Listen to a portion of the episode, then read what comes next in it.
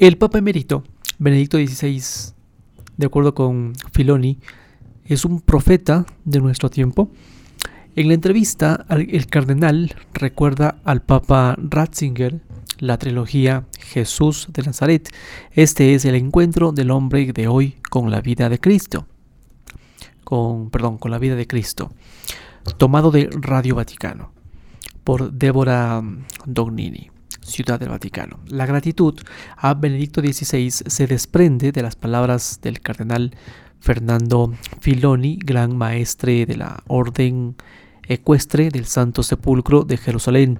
El cardenal fue nombrado por Benedicto XVI sustituto para Asuntos Generales de la Secretaría de Estado, luego prefecto de la Congregación para la, Evangelización de, la, de, los Pueblos y en 2012 creado por el cardenal. Por, por tanto, pues llegó a conocerle de cerca.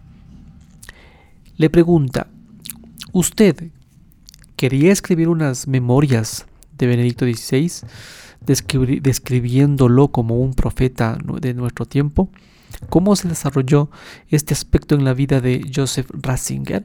Y dice, y dice el Filoni en esta entrevista, responde, los profetas eran los que tenían la tarea de dar a conocer la realidad en la que vivía el pueblo, pero también la presencia de Dios acompañando al pueblo. Me parece que Benedicto XVI fue realmente un profeta de nuestro tiempo, porque sintió como una como su vocación hacer que el mundo que, que cambiaba arremolinándose y olvidándose de Dios, se encontrara con la presencia de Él, de Dios. Por eso digo que Benedicto XVI es quien nos ha hablado de Dios en este mundo, en esta realidad en la que nos encontramos.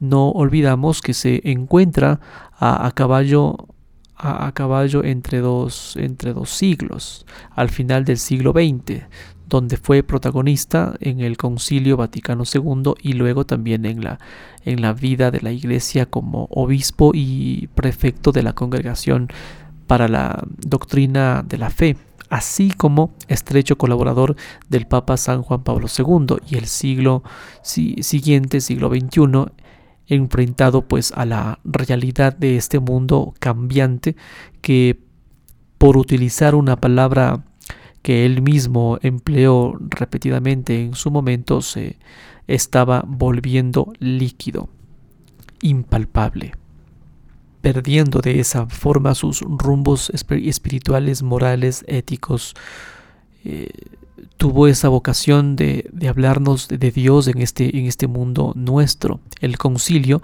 en cierto sentido, fue su gran fundamento eclesiológico, culturalmente, ya se había formado como teólogo pero maduro con la experiencia del concilio mismo. En cierto sentido encontró esta doble realidad. Dios permitió este, este encuentro providencial en su vida entre la riqueza de sus dones intelectuales, teológicos y morales, y la riqueza entonces de ser pastor, de ser un pastor. En la siguiente pregunta, la fe y el papel del intelecto fueron temas centrales de su reflexión teológica. La culminación y el corazón de todo, de todo esto fue el encuentro con, con Jesucristo vivo, fundamental en este sentido, fue la, trilogía Joseph Ratzinger, Benedicto XVI, Jesús de Nazaret.